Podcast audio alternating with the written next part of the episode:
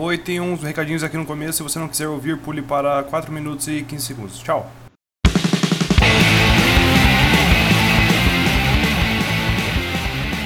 E aí, pessoal, bem-vindo à Roda Punk, mais uma Isso vez. aí. É, hoje aqui uma sessão de recadinhos, a gente já tá testando um programa novo aqui pra gravar, porque vocês vão ver no episódio, vocês vão ver minha voz muitas e muitas vezes, explicando algumas coisas ali pra tentando botar em contexto, porque, bom, é, pessoas caíram, meu áudio falhou, deu uma hora que sincronizou tudo o áudio, vixe, teve muito problema nessa gravação, acho que foi a mais difícil que eu já tive de editar. assim.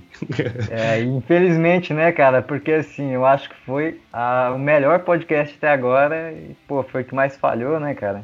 Putz, com certeza foi o melhor até agora. Pelo menos na minha opinião, com certeza, cara. Foi- ficou muito bom, sim. É, mas assim, dá pra entender bem as coisas. Algumas partes, assim, que deveria ter uma vírgula sonora, não vai ter, porque a gente tá bem sem tempo. Eu tô fazendo tudo meio corrido. Tô pegando o dobro de aula agora na escola, então tá complicado, sabe?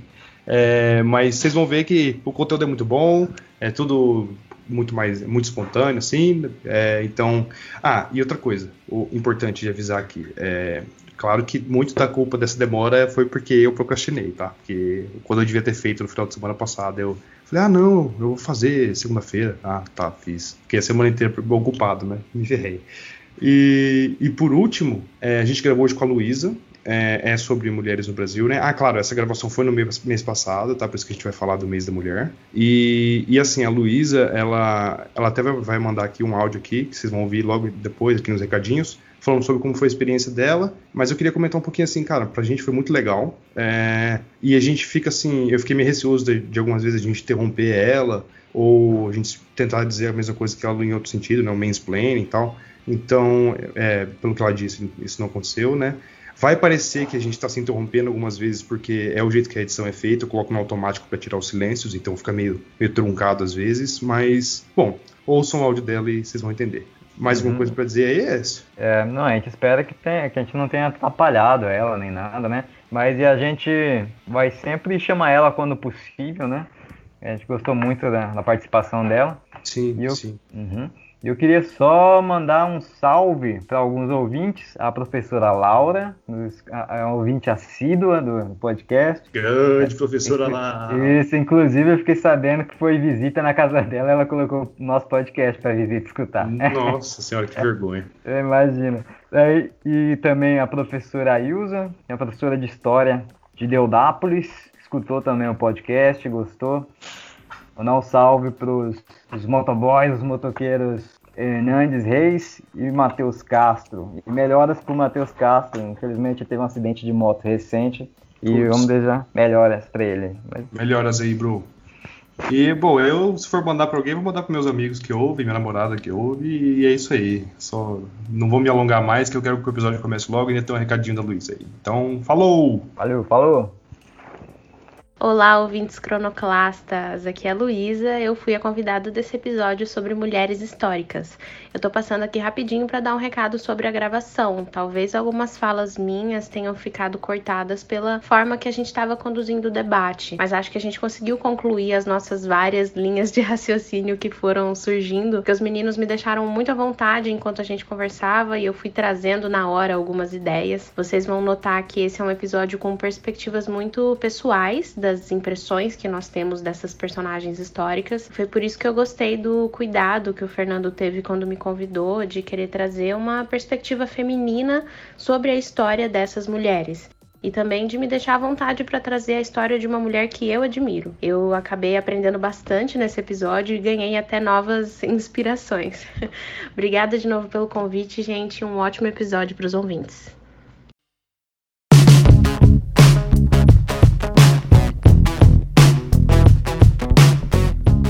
Diretamente das entranhas de Cronos, nós somos os Cronoclastas. Eu sou a Écio Thiago e uma história machista mantém uma sociedade machista. Eu sou o Fernando Vicente e as mulheres vão dominar o mundo. Eu sou o Bruno. Eu sou a Luísa e 8 de março não é dia de festa, é dia de luta. Isso, ótimo. A Luísa veio aqui gravar aqui com a gente hoje, aqui no mês da mulher, né? A gente tava gravando aqui só três machos aqui, não dá, né? Não, tem não que tem chamar uma representante aí da causa ou da- das visões femininas, né? Então a gente chamou a Luísa aí, que é uma amiga minha, ela fez. Eu fiz direito durante um tempo ali, é, estudei junto com ela. ela é muito, muito inteligente, muito estudiosa, assim. A Que menina isso. assim, é, não, você é de verdade. Ela produz muito conteúdo também, ela tem um podcast, né? Depois ela pode falar um pouco mais sobre isso. É, e é isso aí, a gente vai conversar hoje sobre o que é Écio? As mulheres na história do Brasil, nós vamos ten- é, tentar demonstrar que tem mulher na história do Brasil, poxa, né? Parece que a gente passa pela escola e a gente só escuta falar dos homens, né? Daqueles homens políticos, líderes e etc e tal. Mas cadê as mulheres nessa história? Será que elas não tiveram história? Então, inclusive eu queria perguntar já pra Luísa se ela lembra de ter visto na sala de aula alguma mulher na história, assim, nas aulas de história. Então, bom, primeiro prazer, ouvintes do Cronoclastas. Meu nome é Luísa, eu tenho 24 anos, eu sou advogada, mas paralelamente, como hobby, eu tenho também alguns projetos na área da comunicação. Eu faço uns vídeos ali bem informais no meu IGTV e faço parte de uns podcasts também. E fiquei muito feliz com esse convite e também com esse tema, que eu acho muito importante. Sobre a sua pergunta, assim, quando a gente tá na escola, quando você é uma menina e tá na escola, a gente cresce com pouquíssimas referências de mulher nas aulas em geral, né? Não só de história, se a gente parar pra pensar. Nas aulas em geral, é, as referências são geralmente bem masculinas. Então, toda vez, nas poucas vezes, que aparece alguém ali dando as caras sendo mulher, já é muito impressionante pra gente, sabe? E aí eu lembro que as poucas vezes em que apareciam algumas dessas referências, eu já prestava muita atenção pra ver quem era essa mulher e o que, que ela tinha feito, assim. Sim, Só pra você ver como é que é importante, né? Esse reconhecimento, né? Você ouvir a história de uma outra mulher, assim. Porque eu lembro de ter feito estágio, né? Na faculdade de História e ter conversado com uma professora de História, né? E perguntei, assim, como é que é a sala de aula, como é que são os alunos, né? E ela comentou que os meninos parecem se importar mais com História. Daí eu perguntei pra ela se ela tinha tentado uma perspectiva de uma história das mulheres, pra falar mais das mulheres, e ela disse que não tinha feito, não tinha pensado nisso, né? Aí fica a ideia mesmo, como é que as meninas vão se importar com a história elas não veem elas na história, né? Sim, e até, assim, pensando nisso, até dentro da sala de aula, porque eu tive muitos professores homens também, em sua maioria, né? Apesar de que tem aquele estereótipo da professora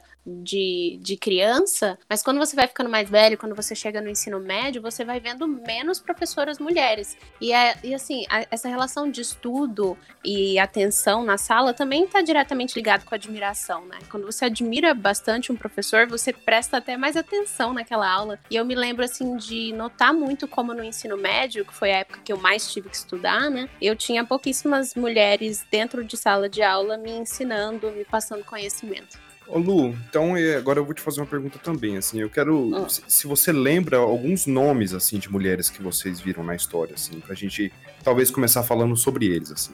Olha, eu lembro, é, tiveram poucas nas aulas de história e eu acho que isso até vai variar de professor para professor, de colégio para colégio. Mas uns que me marcaram um pouco mais, eu lembro que como nas aulas de história tinham poucas referências, quando chegaram nas quando eu chegava nas aulas de literatura tinha um pouco mais. E eu lembro que na época eu me interessei bastante pela, pela época que a gente estava estudando da semana de arte moderna, que tiveram ali, que já era um movimento que parecia ser bem revolucionário por si só, o que já é um pouco do meu interesse. E aí ali eu lembro de dois nomes assim que apareceram um pouco mais, que foi da Anitta Malfatti e da Tarsila do Amaral. E na, na história em si, assim, você ouviu quem? Princesa Isabel e Tinha só? um clássico, né? Princesa Isabel. Eu lembro que das guerras assim do Brasil, às vezes apareciam alguns nomes assim do Nordeste. Tem uma mulher do Nordeste, né? Que, que é Maria famosa. Quitéria. É, tinha uma outra também, que ela, que tipo, era ela e o marido dela do Nordeste, e tinha aquelas, enfim, dentro de guerras também, né, regionais, e é, Princesa Isabel, clássico. Agora de cabeça eu nem me lembro de outras, sabia? Assim, da história do Brasil, eu não me lembro de cabeça de outras. É, não, mas é, a pergunta É, é, justamente pra gente ver isso, como a gente vê Exato. pouco, né? Não, é, a referência é pouquíssima, assim, e olha que eu tentava prestar atenção. É, putz, sempre tem que trazer um pouco mais essa história, né, cara? Porque acaba acaba invisibilizando, né? Muito. Isso acaba também é, tirando um pouco da, da ação das mulheres, né? De, de ver a sua história, ver como é que ela tá sendo e saber como combater as injustiças, né? Reconhecer é, é, como, como tá sendo feita essa opressão, essa invisibilização e fazer alguma coisa para mudar, né? Isso até para os meninos da sala de aula começar a repensar a sua forma de ver, né? Quer ver? É, a gente tava falando de personagens, né? Acho que uma das personagens que aparece ainda, assim, é a Maria Bonita, por exemplo, a mulher do Lampião. Eu tinha comentado no Nordeste. Eu tava tentando lembrar, era ela, era exatamente ela. Ah, isso, isso. É, não, quem, quem aparece mais são essas mesmo. Né? É, e assim, e quando aparecem, nem sempre é exatamente aquilo que aparece, né? Por exemplo, a, a Princesa uhum. Isabel. Princesa Isabel, a, a gente até perguntou pra, pra Luísa antes, ela sabe, assim, das, das, discussões que tem depois, assim, as críticas à Princesa Isabel. Né? A gente tem toda aquela visão da escola de, ah, é quem libertou os escravos, era a salvadora, a, a, todos, mas não é, não foi bem por, por vontade própria, assim, né? Então, né, Fernando, é isso que vocês estão falando me lembra é, de um problema que é geral, assim, na construção da história escolar, né? Porque a gente tem aquela perspectiva clássica, né, de história da escola, que é uma história é, que conta sobre os grandes nomes do passado, que geralmente é, fala só sobre os homens, né, na história, os reis, enfim, os malucos assim que fizeram é, coisas que é, para didática da história na escola, né, para construção do livro, não sei o que, livro didático era importante, considerado importante. Então, e assim, Bruno? Relacionadas à política, né? Aí surge a... pode falar. E desculpa te interromper assim, mas assim, isso acontecia muito também porque as mulheres não tinham espaço na sociedade, então era muito difícil elas ascenderem até um posto como esse, né, que, que ia dar esse tipo de visibilidade para elas. Então, além da, da invisibilidade na seleção ali do que você vai, vai é, escolher estudar ou demonstrar num currículo de história, tem também a parte da, de que elas não tinham esse espaço social, né?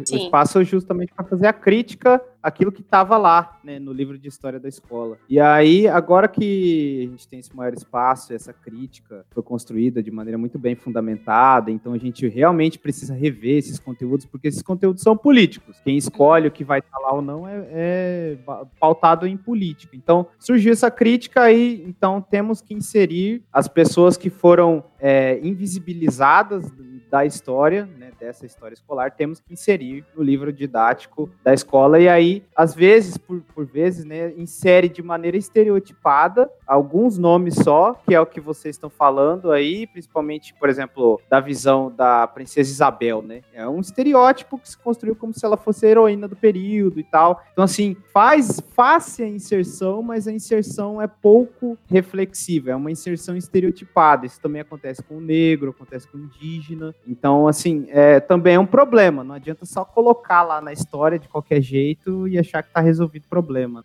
É, não, e, e a, o, o rolê da Princesa Isabel, assim, por que, que a gente tá falando isso, é que, na verdade, ela sofreu muita, muita pressão política, internacional e nacional para fazer o que ela fez. Não foi muito por vontade própria, assim, ela não tinha muita escolha, para ser bem sincero. E, e aquilo que a gente tava conversando antes, né, nada, tá, de começar o podcast, que isso é, tira espaço de outras mulheres que foram muito mais importantes para essa causa ou para outras causas importantes também é, e, e, invisibiliza elas de novo, né? Então, mesmo mostrando uma mulher, você está invisibilizando a maioria delas com uma história falsa ali. Né? Sim, e nisso de, de generalizar, vocês me lembraram de algo que eu vejo acontecer com até mais com até mais frequência, assim, nesse mês de março, quando, quando falam ainda mais das mulheres, né, que é visto, é entendido como o mês da mulher, é que nós ainda somos muito estereotipadas e colocadas numa caixinha como se todas nós pensássemos e agíssemos da, me da mesma forma, sabe? Então é muito comum em março você ver por aí, ah, o que as mulheres gostariam de ganhar, o que as mulheres gostam, o que as mulheres fazem, né, o que as mulheres mais têm interesse, sendo que nós somos é, pessoas diferentes, com, com ideias diferentes e que muitas vezes nós vamos discordar entre nós, assim, sabe? Já pensou que absurdo isso? Exatamente. que loucura várias mulheres tendo cada uma a sua opinião, né? E assim, é, nesse, nesse mês é muito comum ver isso, assim, um estereótipo ainda maior, colocando todas nós numa só caixinha. Porque se você for pensar, por exemplo, dentro do feminismo, gente, a quantidade de vertentes que existem dentro do feminismo, sabe? Com inúmeras discordâncias entre si. E às vezes, dentro da mesma vertente, mais discordâncias ainda. Então, tipo assim, somos seres autônomos, independentes e complexos, sabe? Com opiniões próprias que, que, por exemplo, você pegar aí, como vocês já disseram, a, a Princesa Isabel, é, com uma imagem que foi, foi feita em cima dela de algo que, na verdade, não, não foi o que aconteceu, mas eles estereotiparam e, e construíram um personagem. A sensação que eu tenho é que estão sempre fazendo isso, construindo personagens de nós que não existem, que não são reais. Isso, é verdade. É, sem tem conteúdo, assim, né? Meio que fica uhum. aquela coisa é, neutralizado e tal e uhum. segue para frente. Eu queria só comentar, pensando nisso, né? Lembrando que é, as mulheres, né? Pensando assim, as mulheres a, da classe média, classe alta, né? E como a, a, Isabel, elas, elas ficavam mais resignadas à vida privada, né? Elas não tinham essa ideia de vida pública, não deixavam elas participar muito da vida pública, o que não quer dizer que não, não teve mulheres na história que ficaram só nessa vida trancada dentro de casa, né? Teve outras que também fizeram parte da vida, principalmente, eh, tipo, da vida política, né? Ou do comércio, principalmente as mulheres pobres. A gente tem que falar disso. As mulheres pobres e as negras no Brasil, essas aí sempre tiveram que estar na rua para conseguir seu sustento. Sempre trabalharam, assim. Então, uma, uma jornada dupla, né? A gente já estudou a história do Brasil, as quitandeiras, por exemplo. Exato, né? eu ia falar disso. Do Nordeste, isso. Que elas meio que suprimiam a, a, a colônia. Elas eram que abasteciam com os alimentos Supriam, não suprimiam. Oh, foi mal. É, supriam, foi mal. Não, é, é só para o ouvinte não entender errado só. É, Mas é, é, é, isso, cara. E, e, tinha muito mais, muito mais, assim, é, funções que mulheres faziam mais do que homens. Também tinha essa, lógico, essa divisão é, social do, do sexo, né? Que tem sexual, como tem até hoje, né? Infelizmente. E naquela época as, as mulheres eram muito importantes na vida pública em várias funções, assim, mas eram mais é, resignado àquela função, assim, não era uma coisa tão abrangente. E aí tem as exceções, né, que eram as mulheres que se, que se rebelavam contra esse sistema e, e, e tocavam bola para frente, participavam da vida pública mais ativamente, ou é, entravam em, em, ambientes que eram considerados predominantemente masculino, é, e coisas assim, né? E a gente vai falar de algumas delas agora, assim. Eu acho que a gente podia, assim, citar por cima, assim, as que a gente quer só falar um pouquinho, e depois a gente desenvolver mais as que a gente quer falar um pouco mais, assim que, que vocês acham? Beleza. Ótimo. Então eu vou começar aqui, vou falar de uma aqui já. Eu vou falar da, a, da Toma, Maria Tomásia Figueira. Ela é uma, uma filha de uma família tradicional lá de Sobral, do, do Ceará, né? Do estado do, do, do nosso, talvez, querido Ciro Gomes. E, e, e, depois ela, ela se casou com um abolicionista, o, o Francisco de Paula, e ela não, não queria só levar aquela vida é, de mulher ali, de, de, de vida... Como é que é que diz? quando cuida da casa é. Doméstico. Isso, do isso. lar? Isso ah. é. Essa vida doméstica, essa vida do lar, assim, ela não, ela, ela queria botar para frente esses ideais dela. Então ela começou uma, uma sociedade ali de mulheres que lutavam pela, pela alforria de escravos. Né? E elas compravam, vai, ela, ela conseguiu várias mulheres influentes ali junto com ela, acho que 22, e elas é, iam lá e compravam escravos e alforriavam eles, faziam grandes petições e pressão pública para alforriar alguns escravos. Então elas lutaram muito, muito assim mesmo por essa causa. E aí que eu falo, por exemplo, uma mulher dessa não aparece na história e a Isabel, que fez meio a contragosto ali, aparece, entendeu? É isso que deixa a gente um pouco ressabiado às vezes. Isso. É, é porque a mulher branca, assim, e também o Brasil sempre teve a ideia de manter as coisas como estavam, né? né? Estranhíssimo isso. Oi pessoal, então, é, pra variar aqui deu uma travadinha, né, mas a gente já tá resolvendo isso, a gente vai começar a gravar por outro programa agora para ver se para de acontecer isso. Bom, mas é, o que eu ia dizer aqui, eu ia falar um pouco sobre a Maria Quitéria. A Maria Quitéria, ela foi como se fosse a Joana Dark brasileira, inclusive essa comparação existe, ela acontece bastante. É, porém, tem uma grande diferença entre as duas, assim, na, na minha visão. A Joana Dark, ela era muito mais focada na religião, né, ela era muito mais um símbolo religioso do que, do que a Maria Quitéria era, né. A Maria Quitéria, as semelhanças entre elas seriam que a Maria Quitéria ela se fingiu de homem para entrar no exército, ela, ela desafiou vários dos estigmas na época, porque ela foi a primeira mulher a entrar no exército, então ela com certeza foi, ela tem umas comparações assim boas com a Joana Dark, mas eu acho que não é a melhor, justamente por causa disso que eu disse, que é, é ela não era, um, não era tão focada na religião, ela era uma pessoa religiosa até, até onde eu vi, é, mas ela não era tão focada na religião. No dia eu tinha dito mais coisa, mas eu tô, tô editando bem depois e esqueci. Desculpa, tá, pessoal? É nóis. Logo depois também, vocês vão conseguir perceber bem como isso aí não, não tá dando muito certo. É, tá, já vai ter outra parte ali que vai estar tá travando.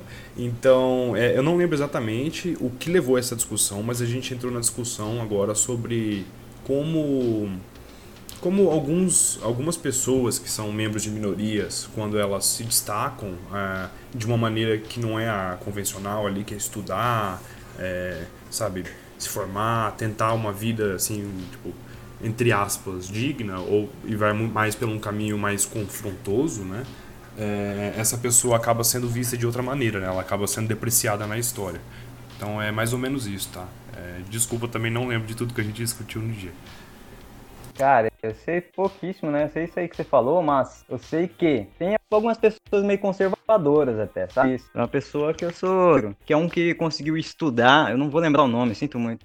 Conseguiu estudar, é, é, acho que cursar direito, algo assim. Aí falando, ó, Zumbi dos Palmares, ele matou gente, não sei o que, não sei o que lá. Meio que, né, jogando de um, um cara violento, né? No, a fulano de tal foi um cara educado, se formou advogado, não sei o que lá. Cara, é uso uhum. da causa, né? Não, você não precisa. Isso, exato, pô. Tipo, só porque o outro era um, um cara, é, teoricamente, da ordem, né? Como se o cara fosse estivesse na ordem, jogar contra o outro, que é um cara, digamos assim, mais de combativo, né? De libertação, né? Mas não tem nada a ver, os dois foram importantes pra história. Quando você tava falando, eu até lembrei da história do, do Machado de Assis, né? Que ele é representado como um cara branco, muitas vezes ele era um negro, né, cara?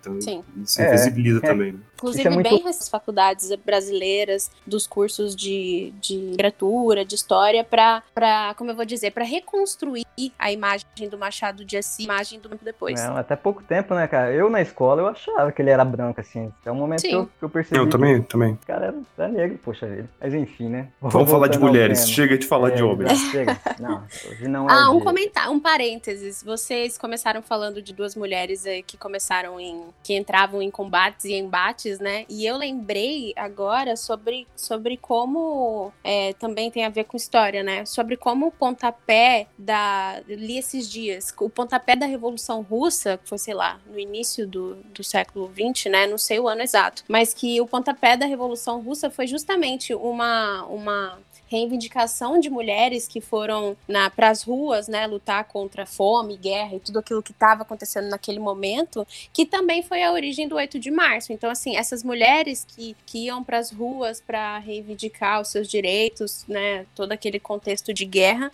que foram não só o pontapé de uma revolução, mas também o início dessa demanda que hoje, que hoje é visto como 8 de março, assim, né? Que pensam, olham para essa data muito como uma data comemorativa de festa e, e chocolate e flores, mas na verdade ela tem uma, uma origem operária, assim, né? Por direitos trabalhistas, direitos sociais básicos. E é por isso que a gente precisa hoje ainda olhar, eu tenho esse ideal, né? De ainda olhar como uma data de, de busca de mais demandas, né? Porque a gente avançou minimamente, um tanto aí. Mas o que, que falta, né? Avançamos quanto e o que nos falta? É uma das perguntas que eu tento sempre me fazer. Uhum, Não, é, essa sua fala é, é bem importante, assim. A gente tem que, tem que ver que tem muita gente que, ah, não, eu levo flores pra minha mulher e falo dia, feliz dia das mulheres tal. Mas não, o mais importante não é isso, é ouvir, é dar voz uhum. e ouvir, né?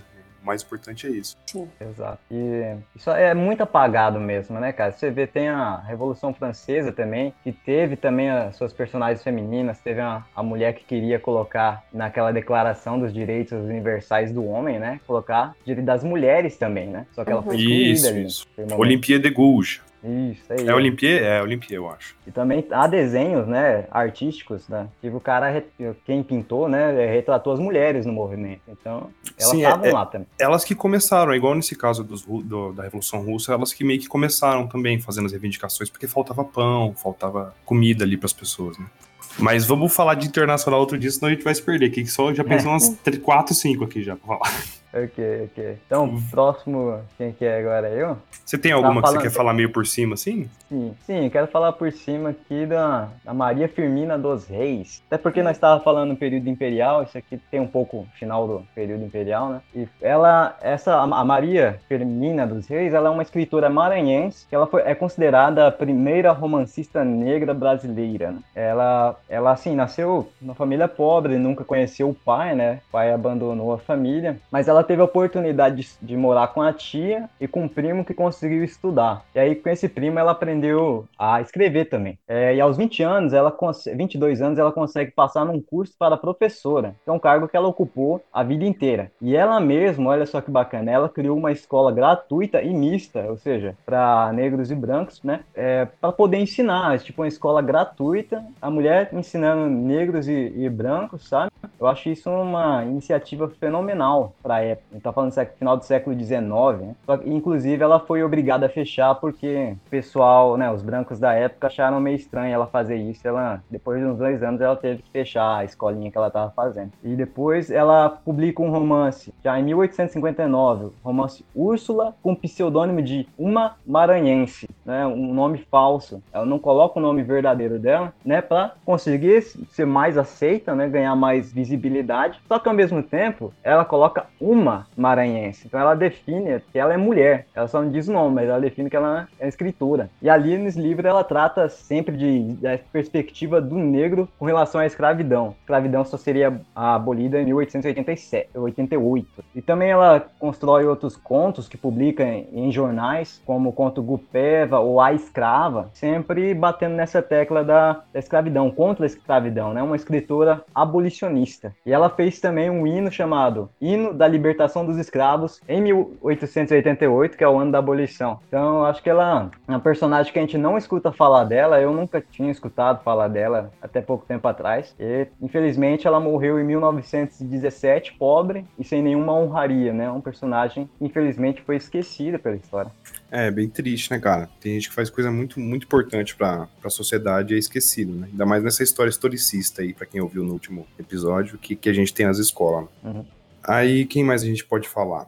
Eu quero falar um pouquinho também na, da Enedina Alves Marques, foi uma mulher negra, que foi a, a primeira mulher a se formar como, como engenheira, né? E é, só cita por cima. E quem mais? Ah, e a Teresa de Marzo, que foi a primeira mulher aviadora do Brasil, né? Que a aviação era um ambiente muito masculino também. E foi bem ali no começo ali, da aviação no Brasil. Então é, é bem legal também essas mulheres entrando nos, nos ambientes que eram demarcados como masculinos. Né? Aham, sim. E futebol também, né, cara? Só comentar brevemente, cara, futebol, durante a entre 40 a 70 tinha um decreto que a mulher não podia jogar futebol, cara, no Brasil. Nossa, não, não sabia que disso. ela sim, sim, não que elas não jogassem assim, né? Mas que era proibido era, sabe? Porque tem toda essa questão, falar que a mulher é, tem pelo corpo, que ela tem de gerar filho, né, que se ela levasse uma bolada na barriga, ela ia ficar infértil, não sei o quê, bibibi, blá, E aí, é, aí você vê, né, cara, como é bizarro uma história dessa, impedir as pessoas de jogar futebol. E aí depois não, não, não reclama, né? Tem gente que fala que futebol feminino é pior, não sei o que lá, mas, pô, nada a ver. E nem se compara também o tempo que os homens jogam, o tempo que, a, que as mulheres jogam, né? Então, e ainda assim a gente tem aí hoje Marta sendo, sei lá, ela é maior, ela ganhou um título recentemente, né? Maior artilheira, alguma coisa assim.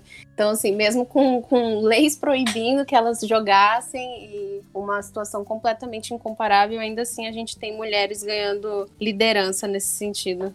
É, a Marta acho que é a, é a melhor jogadora de, de futebol feminino de todos os tempos, assim, ela é realmente é pica. Pica não, né? Porque mulher não.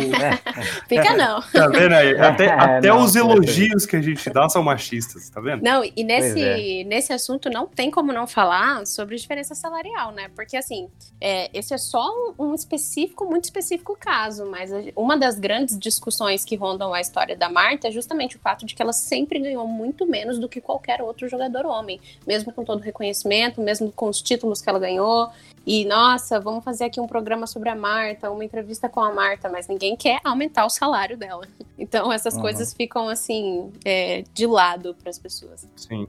É, os, os caras é. falam que o futebol feminino é fraco, velho. Pelo amor de Deus, né? Não tá assistindo, né, mano? Não tá assistindo, meu... não tá assistindo meu... futebol masculino também, né? Ah, é, pelo amor de Deus, falar do meu time, do Corinthians feminino, velho. Tipo assim, só pra citar só, só o básico Corinthians feminino ganhou é, em 2016 Copa do Brasil, em 2017 Libertadores, em 2018 Campeonato Brasileiro, em 2019 Libertadores, 2020 Brasileiro de novo e vindo forte na Libertadores de novo, mano. É um time extremamente competitivo e, e fortíssimo, velho. A seleção brasileira também é uma seleção competitiva. Só que aí a gente tem aquela dificuldade da base, né? Porque é aquilo que vocês estavam falando, da questão do investimento no esporte, na, no, é, na verdade, a carência de investimento, né? A carência de, de espaço, e aí você tem uma base fraca e você tem uma dificuldade é, de substituir essas jogadoras que, querendo ou não, assim como todas as pessoas, vão ficando velhas com o tempo, né? Então você tem dificuldade de substituir essas jogadoras mais é, da velha guarda por jogadoras jovens que também têm muito potencial. Então, assim, fica difícil. É nesse sentido, fazer com que o futebol feminino fique mais competitivo, porque falta mesmo espaço, falta investimento e tal, mas mesmo assim, mesmo com essas dificuldades, existem equipes femininas, é, não só no Brasil, mas na América Latina, que são muito competitivas, né? Citar aí também as equipes dos outros grandes clubes, né? River, Boca e tal. Então, assim, é, elas estão aí, né, mano? Apesar de que com essas dificuldades, mas elas estão aí jogando muita bola, velho. Ah, eu só lembrei de um negocinho que a gente tava falando, da, você tava falando falando. Qual é o nome da, da escritora maranhense, ou, ou Aécio?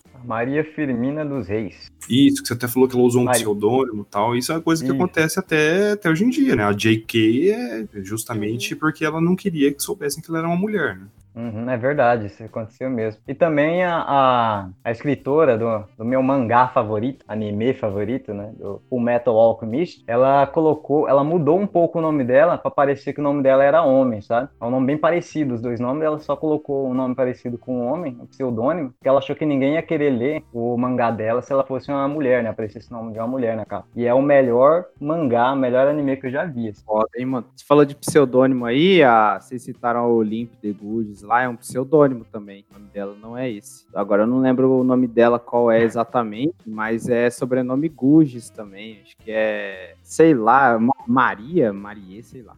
Mas é, não é Guges, sei lá. É, mas é, o, o Olymp de Guges não é o nome dela. É um pseudônimo também. É, não, é, é, o nome dela não é esse mesmo. Eu não vou lembrar qual é de cabeça, não, mas é, não é esse mesmo, não. É, e eu lembrei de uma polêmica que apareceu na televisão recentemente, aquela, as Olimpíadas, né? A, as Olimpíadas ela tem um sistema de que a mulher tem que provar que é mulher, algo bem estranho assim, para poder participar. Se der lá que ela tem mais hormônios de testosterona lá, ela não pode participar. Uma bizarrice dessas. Ah, é. Hoje em dia também tem toda essa, essa discussão de gênero muito mais forte, né? De gênero fluido, de de gênero não binário, de tudo quanto é tipo de gênero, que Sim. até fica difícil de você encaixar as pessoas em quadradinhos, né? Sim, tem até, assim, alguns, alguns movimentos, igual eu falei aquela hora sobre as, todas as subdivisões dentro dos movimentos, né? É, tem algum, algumas pessoas dentro dos movimentos que acredita que deveria é, parar de ter, é, é uma discussão, porque assim, tem gente que é, diz que é importante você levantar uma bandeira, dizer, ah, eu sou lésbica, ou eu sou bi, ou eu, né, qualquer outra coisa. E aí você se enquadrar para que outras pessoas saibam se identificar também. E aí tem um outro, uma outra vertente que diz: olha, vocês estão criando muitas subdivisões, vamos olhar para nós assim é, de uma forma um pouco mais é porque genérica não é uma boa palavra, mas de uma forma mais. É, Unificada. É, de certa forma, assim, tipo, vamos construir um movimento mais forte, mais unido, é, dentro de um só, de uma só subdivisão, sabe? É, tem gente que é um pouco contra, assim, essas, essas muitas definições, né? O LGBTQIA tem, tem criado cada dia uma nova sigla, e algumas pessoas acham isso muito complexo, outras pessoas acham isso necessário como, como forma identitária, assim, sabe? Não tem uma opinião muito bem formada sobre isso, mas de, de fato isso existe, sabe? Existe essas duas vertentes discutindo aí sobre como a cada dia que passa os gêneros estão cada vez mais fluidos. Sim, é. Bom, nesse quesito, né? A, a luta é a mesma, né? Só que, obviamente, tem as especificidades de cada um, né? Uhum. Não, é um tema bem complexo mesmo. É, a gente estava até conversando agora, antes de, de você entrar, Lu, na gravação ali do. Na gravação não, pré-gravação, que a gente estava pensando em fazer mais podcast com algumas colegas nossas, né? E como elas têm visões diferentes. Elas são duas feministas e têm visões bem diferentes, assim, de, alguns, de algumas coisas, que se encaixa bem nisso aí que a gente tá falando. Sim, naquilo que eu disse de né, nós seremos mulheres, às vezes nos mesmos espaços, com as mesmas demandas, todas acreditando, às vezes, nas mesmas coisas, mas com opiniões diferentes, né? Cada uma defendendo aquilo que, que conversa mais com o que ela acredita. Isso aí, a próximo, qualquer. Agora, agora a que eu tenho para falar, eu quero falar um pouco mais, que é a Anitta Garibaldi. Então, se vocês quiserem comentar mais alguma e meio por cima, alguma mulher que importante para a história. Não, pode, pode Vai seguir, você aí, né? depois Só eu. É. Então eu vou falar então da, da Anitta Ribeiro Garibaldi, né? Porque Garibaldi era o nome do, do, do marido dela, né? Que ela herdou. A, a Anitta, ela. eu- a história dela, assim, pré, pré ter se encontrado com, com o Giuseppe Garibaldi ali, não tem tantos relatos, assim, né? Tem mais a partir do momento que eles se encontraram. Que o, o Giuseppe, ele, era um, ele fugiu da Europa porque ele era um membro de uma sociedade secreta anticlerical lá, que queria unificar a Itália, que eram os Carbonaria. Tanto é que tem, tem aqui em Dourados alguns que são algumas pessoas com sobrenome Carbonari, que provavelmente vêm de pessoas que pertenciam a essa ordem, né? De, de descendentes de pessoas que descendiam dessa ordem, né? Tem até amigos com, essa, com esse sobrenome. Hum, Aí ele, ele fugiu para Tunísia, depois foi para o Rio de Janeiro. E depois e lá no Rio de Janeiro ele conheceu o Bento Gonçalves. E quem, quem conhece um pouquinho ali da história gaúcha, ali do, do Rio Grande do Sul, sabe da, da Revolução Farroupilha e da importância do Bento Gonçalves, né? Que era um dos chefes lá da Revolução. E, e se identificou muito ali com, com o Garibaldi, né? Com o Giuseppe. E, cara, a, a história da, da Revolução Farroupilha, eu lembro que eu, eu morei no Rio Grande do Sul, né? Durante quatro anos. E quando eu morava lá, eles comemoram toda, toda semana do 20 de setembro ali, a semana do a semana farroupilha, né? Cara, eu zoava tanto eles. Falava, cara, vocês comemoram uma guerra, que vocês tomaram uma surra. Me explica isso, eu não entendo. É, não só eles, né? Uh, São Paulo também, pô. Eles falam da. Da Revolução fala, de 32. 32, é. Eles perderam também, poxa. Não, mas é, eu falava meio zoando, assim. Até depois que eu comecei É. a estudar mais história, eu percebi que tem toda uma questão de identidade regional, de rebelião contra um sistema de governo que eles consideravam que era autoritário contra eles, que prejudicava eles. Então, é, tem umas ideias legais ali, assim, sabe? Eu zoava, mas tem. Mas voltando, então o, o, o Giuseppe Garibaldi, ele ele estava chegando em Laguna, que é uma cidade lá portuária, que na verdade fica na, na Laguna dos Patos, né? É, não é no mar. E, e ele estava entrando, chegando nessa cidade de Laguna, que chama cidade Laguna, e ele viu, ele estava procurando com a luneta assim pontos estratégicos, pontos militares, essas coisas assim, mas ele, isso está nos relatos dele, tá? Ele se encantou, ele parou de prestar atenção em tudo e se encantou com uma bela mulher que estava lá, que era a Anitta. Aí ele chegou lá, desceu, e isso também é outra coisa que eu acho interessante de discutir, assim, toda, toda essa discussão da mulher bonita, né, que sempre tem que ser uma mulher bonita, né, pra aparecer na história, parece também. Exato. Hum, pois é, né? É, é meio estranho, assim, até, não só na história, estranho, até né? hoje em dia, assim. Aham, sim, não. Geralmente sempre busca muito essa ideia da, da mulher bonita, né? Por exemplo, em esportes mesmo, né? Parece que mulher no futebol, eu- ela ainda. Ah, Pode falar, desculpa. pode, pode falar, não. Tipo, mulher no futebol, ela geralmente aparece em revi- ou aparecia mais aí, na, antigamente, parecendo mais como uma, uma figura mais bonita, né? Ou como assim, se ela não deix... ela continuasse mulher, entre aspas, né? Ah, é- Sim, é mesmo porque assim. o, o estereótipo da mulher, ele anda lado a lado com a estética dela, né? Então, ou é, precisa ser uma surpresa no sentido de, nossa, ela joga bola e é muito bonita. Nossa, ela, Hum. sei lá, foi pra guerra e é muito bonita.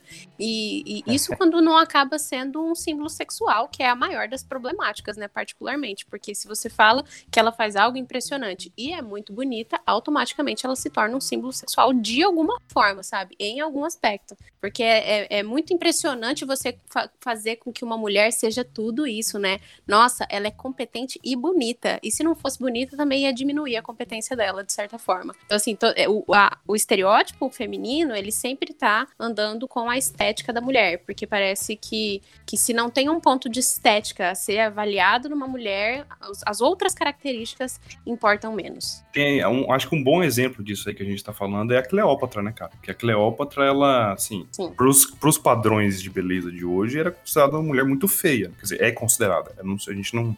A gente sabe que pelos padrões da época era um pouco diferente. E ela era muito sedutora, mas ela também era muito inteligente. Ela era uma grande líder e tudo isso, né? Ela usava a sedução, inclusive, para se aproveitar de situações políticas, né? E ela começou começa a ser retratada sempre como uma mulher bela, com os nossos padrões de beleza, assim, linda, maravilhosa. E não era bem assim, né? O maior qualidade dela, assim, não era a beleza, era muito mais a inteligência dela, né? Uhum. Mas voltemos para Anitta, então. Então a, a Anitta, aí ele, esse esse, o, o Giuseppe Garibaldi desce na cidade de Laguna, vai conversar com um dos líderes da revolução lá e descobre que a Anitta é filha dele, né? E aí eles se conhecem ele brevemente. A cidade é atacada pelas forças é, do Império, né? Vou chamar de forças imperiais a partir daqui, apesar de não ser o melhor termo, que remete a Star Wars. e, e aí a, as forças imperiais atacaram a cidade, né? De cidade de Laguna, e eles fugiram, né? E ela fugiu junto com eles e ela ficou muito, ela se destacou muito, assim, a presença dela no campo de batalha, assim, que a maioria das mulheres era um pouco mais, uh, tinha um pouco mais de medo, né, porque não conviviam com essa situação no dia a dia. Mas ela se portou muito bem, assim, ela ajudava a carregar os canhões, ela participou da batalha, da fuga ali, né, então é, é realmente assim o que, o que chamam lá no Rio Grande do Sul, chamam ela, é, essas mulheres mais, mais, como diriam assim, erroneamente bravas, mais é, que tomam mais atitudes, assim, né, que são relacionadas ao, ao masculino, elas são faca na bota, né? Então ela é faca na bota. Uhum. E aí, cara, eles fogem, né? Ela. Eles. Uh, ah, e a Anitta, ela, ela tinha um problema ali nesse relacionamento, que ela era casada com um cara, ela tinha sido casada aos 14 anos, contra a vontade dela, né? E o cara tratava ela mal, e o cara se alistou na força imperial, e, tipo, o pai dela era contra, e o cara foi lá lutar, enquanto ele tava lá lutando pelos imperiais, ela conheceu o José, né, e fugiu com ele. Esse foi em 39, né, que eles conheceram. Em 40 ali, que foi em dezembro de 39. Logo em 40 e logo depois, é, eles, só, eles vão em outra batalha, né, contra as forças imperiais, né, é, ajudando na, na Revolução Farroupilha. Mas assim, a, a, as forças do, do, do Giuseppe Garibaldi ali, a, o, o, exército dele, né, a brigada dele, e também do, dos Farroupilha em geral, sempre perdiam, né? Isso, isso é uma questão também, eles se apanhavam bastante, né? Até pelo tipo de treinamento que eles tinham e tudo mais, que era bem diferente, né? Então não, não tinha muita conversa. Só que aí, em uma dessas, em, em 40, que eu tava dizendo, morre a maioria da galera, a, a Anitta fica viva e o comandante da tropa imperial se impressiona com ela, fala, ó, oh, essa mulher aí é uma mulher brava, tal, deixa ela ir lá procurar o corpo do marido dela. Ele se impressionou com ela, né? Só que ela aproveita disso e foge ela foge a nado, ela nada um rio, ela atravessa um rio a nado lá e foge. E vai se encontrar com o marido dela lá no Rio Grande do Sul, porque ele estava vivo. Você falando aí da, da Anitta Garibaldi, eu, eu me lembrei de como eu fiquei sabendo mais da história dela, que foi através de uma novela que passou na Globo em não sei qual ano, eu era uma criança. E aí isso me lembrou aquilo que a gente estava falando sobre como as mulheres são retratadas, né? Porque é, por mais que ela tenha feito tudo isso aí que você contou e tenha sido ousada, provavelmente em inúmeras situações, naquele momento ali, naquela novela, num, num cenário midiático, ela foi retratada dentro de um romance e a maioria das das atitudes dela estavam de alguma forma vinculadas ao romance que ela estava vivendo e também de certa forma num aspecto meio sexualizado, assim, que foi a, era a única imagem que eu tinha de uma mulher que fez todas essas coisas. Era uma mulher que tinha que ser bonita e que tinha que estar tá ali andando lado a lado do seu parceiro romântico. É, então. E ela é, era muito mais, muito mais foda do que o Giuseppe, assim, o Giuseppe, ele era, ele era um líder, né, sempre foi muito bravo, assim, nessa questão. Opa, deu uma mini travadinha aqui no final, mas o que eu disse ali é que a, o Giuseppe ele era conhecido como um líder, mas ele perdia muitas das batalhas, né? Ele não era assim um grande estrategista militar, até por causa do treinamento dele, como eu tinha falado. E a Anitta, sim, era uma mulher muito guerreira, muito brava, o que era muito diferente das mulheres da época dela, né? Então ela mereceria mais reconhecimento do que ele, na minha visão. Logo depois também, o, o Aécio vai falar que o filme é. que O filme não, a novela que o nome dessa novela é A Casa das Sete Mulheres. E até a Luísa comenta mais um pouco sobre isso, mas infelizmente também foi perdido na gravação. Sinto muito. Eu só queria comentar que a novela é A Casa e das estavam escondidos mulheres. na casa deles lá, é, na casa dos, dos Garibaldi, né? E, a, e o, o, os exércitos imperiais cercam a casa, né, para prender eles. E o, a Anitta foge a cavalo com um bebê de 12 dias no colo. Tem Caraca, até uma, uma estátua desse momento em Roma. Se vocês quiserem pesquisar aí, Anitta Garibaldi, é. Roma, tem uma estátua dela segurando uma, uma pistola louca. assim e, o, e com o bebê de colo e fugindo a cavalo. Assim. Então ela que era foda. realmente faca na bota. Que loucura, né? Aí, em 1941, o, o Giuseppe, achando que, que a revolução estava perdida, é, pediu para se desligar da, dos farroupilhas e foi para o Uruguai junto com, com ela, né?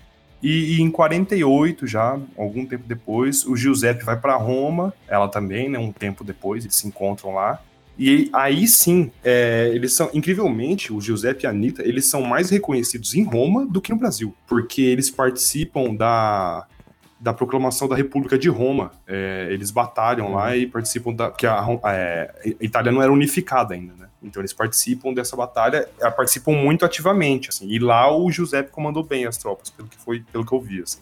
E isso faz com que ela até ela tenha essa estátua dela lá, né? Sim, eu tô vendo aqui, cara, é bem da hora, está. Achei o máximo, eu adorei isso aqui. É, é bem legal. A Praça Anitta Garibaldi. E isso, tem uma praça com o nome dela lá em Roma, cara, bem legal.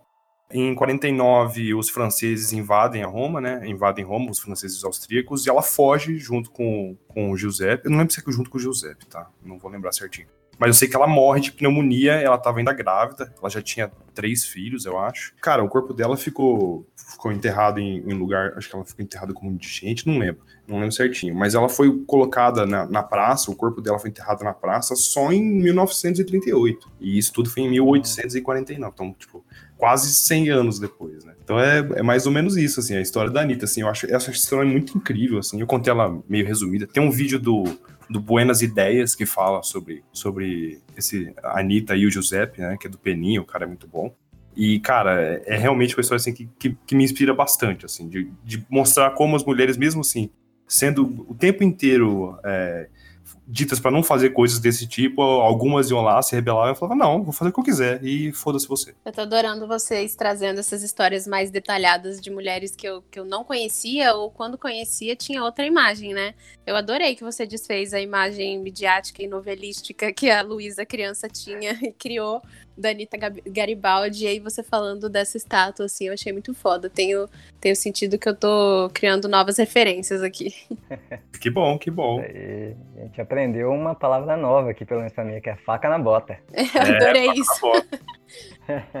Beleza, então a personagem que eu escolhi para a história, para a gente falar um pouco das mulheres na história, foi a Tarsila do Amaral. É uma pintora bem famosa, ela sempre aparece né, nos livros didáticos de história para falar do, do, modernismo no Brasil. O modernismo, nós já comentamos inclusive rapidamente em outros episódios, é um movimento artístico do início do século XX que pensava em renovar tudo aquilo que era feito sobre arte. Então tinha muitas regras sobre o que era arte para a sociedade e tal. E essa galera queria renovar, queria transgredir essas regras, né? Então, isso vai influenciar tanto a música quanto a engenharia, a, as pinturas e, e, etc. Vários campos, né? E aqui, che aqui chegou também no Brasil essa ideia de renovar as artes de maneira geral, e a Tarsila do Amaral foi uma dessas representantes. Ela nasceu em Capivari, no interior de São Paulo, em 1886, e ela é filha de uma família da elite cafeeira. Então, é, e é engraçado que, que ela se tornou uma dandy, né? Que, o dandy, né, no sentido que eu tô falando, é aquela pessoa que nasceu numa família já rica, né?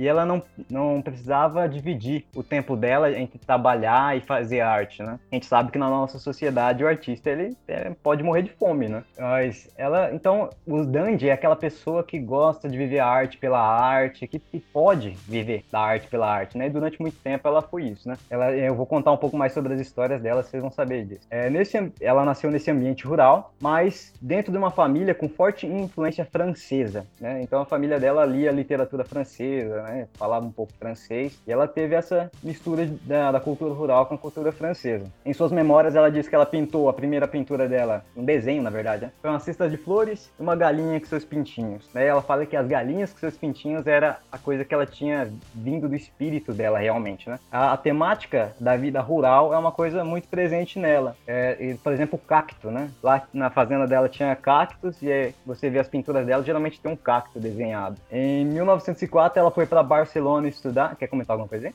Eu, eu queria levantar uma discussão aqui, cara. Como outra coisa ah. também que sempre acontece, até por causa da, do jeito que a história é feita e tudo mais, mas uh, geralmente as mulheres que aparecem na história também são vêm de famílias abastadas, né?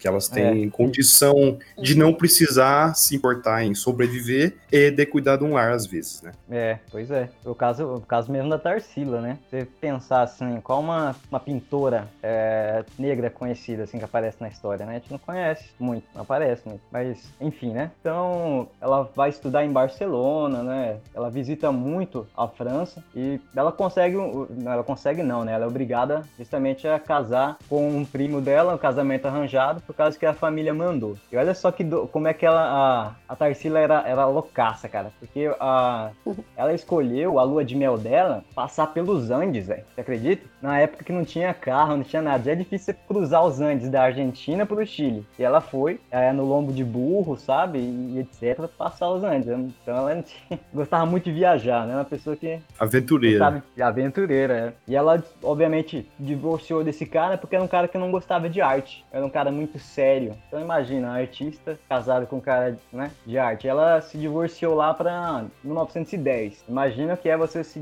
divorciar no início do século 20. Era uma loucura. E é a década de 20 que ela vai ficar mais famosa mesmo. Sua arte vai ser a mais conhecida pelo Brasil, pelo mundo. É, ela vai. Ela, infelizmente, né? Como a gente tinha comentado antes na gravação, que a Luísa falou da Semana de Arte Moderna, que aparece a Tarsila da Amaral, ela é representante do modernismo no Brasil. Só que ela não participou, de fato, da Semana da Arte Moderna. Quem participou foi a amiga dela, a Anitta Malfatti. Ela, a Tarsila estava na França né, quando aconteceu a Semana de Arte Moderna. Só que ela volta, e olha só, ela volta pro Brasil e ela meio que forma um grupo dos cinco, quase que o Clube dos Cinco, aquele filme da década de 80, né? E tá ela, a Anitta Malfatti, é, o Mário de Andrade, Menotti Del Piccia e o Oswald de Andrade. E diz que essa galera se reunia para conversar sobre tudo, para viajar pela cidade, assim, no, no, carro do no Cadillac do Oswald de Andrade. Assim. Então era um grupinho de artistas que saiu para se divertir. E ela se sentiu influenciada por esse movimento, né, de renovação da cultura. E ela,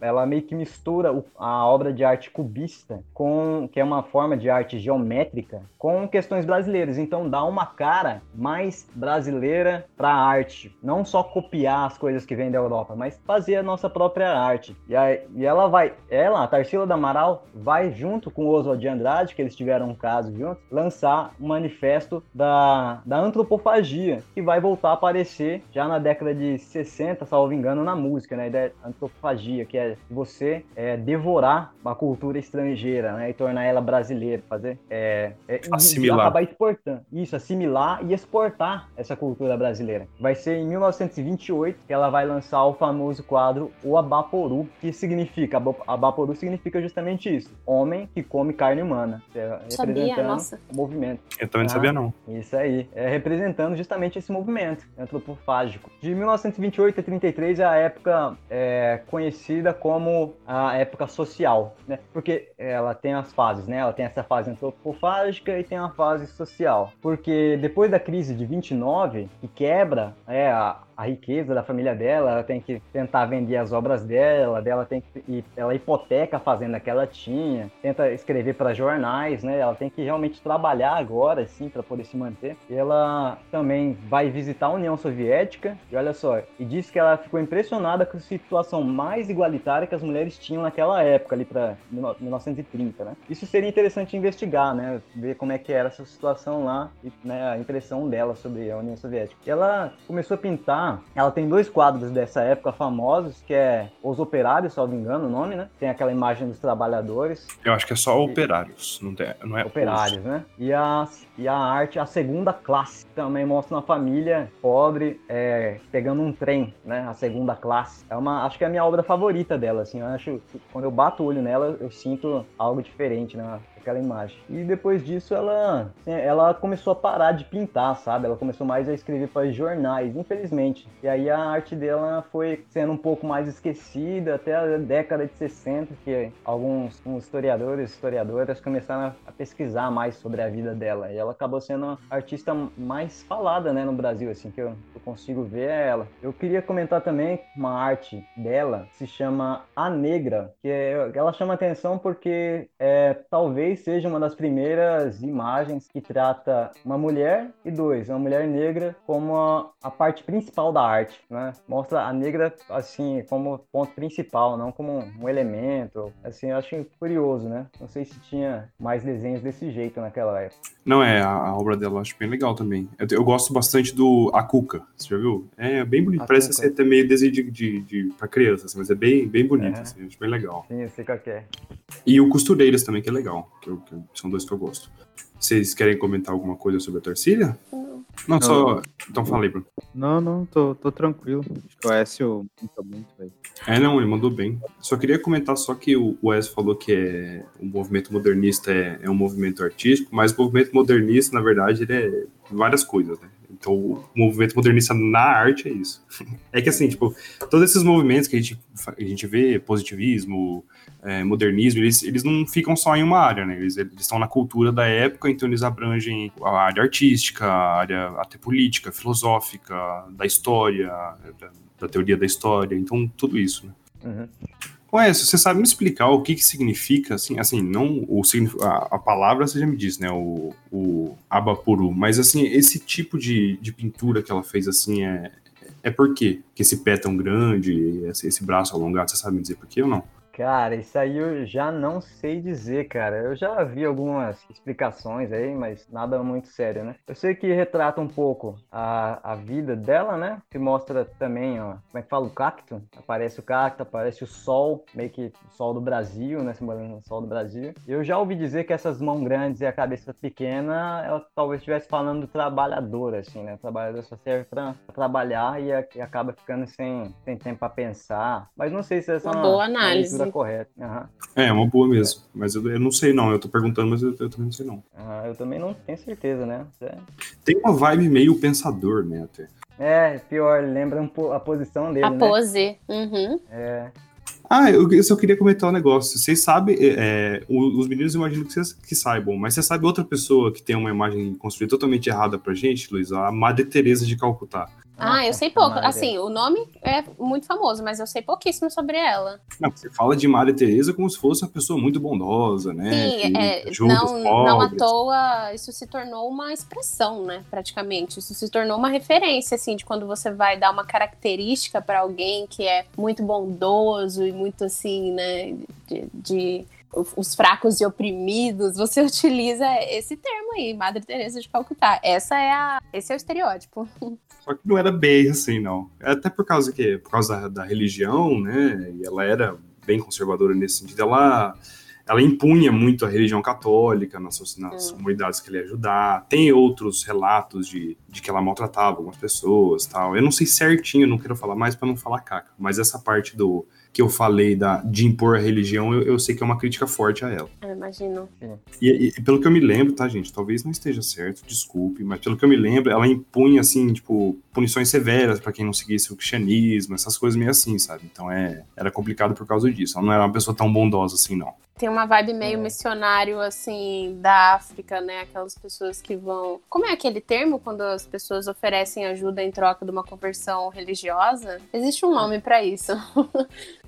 Ah, não sei não, para mim isso aí é missionário mesmo. É, mas parece, parece ser nesse, nesse, nesse sentido que ela fazia, né? Eu já ouvi falar um pouco sobre isso. Então, por favor, comecem. Desculpa ter, ter saído do, do fio da meada aqui. Esse foi um bom comentário. Então, puxando para minha área, né, inevitavelmente, que é a área jurídica, quando eu fui pensar numa mulher marcante, para mim, a Maria da Penha foi um, um marco histórico e jurídico, né, que traz reflexos até hoje. Eu acho que, como outras, ou como outros símbolos de mulheres, assim, acho que a maioria das pessoas conhece esse nome, já ouviu falar dessa lei, mas talvez, talvez não saibam muito sobre a história dela, né. E aí, então, para isso a gente volta lá para os anos 80, quando a Maria da Penha era uma farmacêutica e casada com um professor universitário colombiano. E aí, ainda enquanto eles estavam casados, começaram as agressões, foram piorando muito. E aí, o marido dela tentou matá-la duas vezes. Na, na primeira vez, ele deu um tiro nela, simulando um assalto. Então, assim, já pensando em como ele ia é, fugir disso. Na segunda vez, ele tentou eletrocutá-la enquanto ela tomava banho. Assim, o, o nível de, de, de, agressões era bizarro, assim. E aí, por conta das agressões sofridas, a Maria da Penha ficou paraplégica. E isso foi acontecendo repetidamente, isso tudo aconteceu e se repetiu durante longos 23 anos, gente. Durante 23 anos, ela foi violentada dentro de casa. Mas ela não conseguia. E era muito complexo, né? Porque na maioria das vezes é difícil de provar isso, ela não sabia quais eram os procedimentos corretos para que existe muito medo também, né? Tem essa discussão aí da denúncia.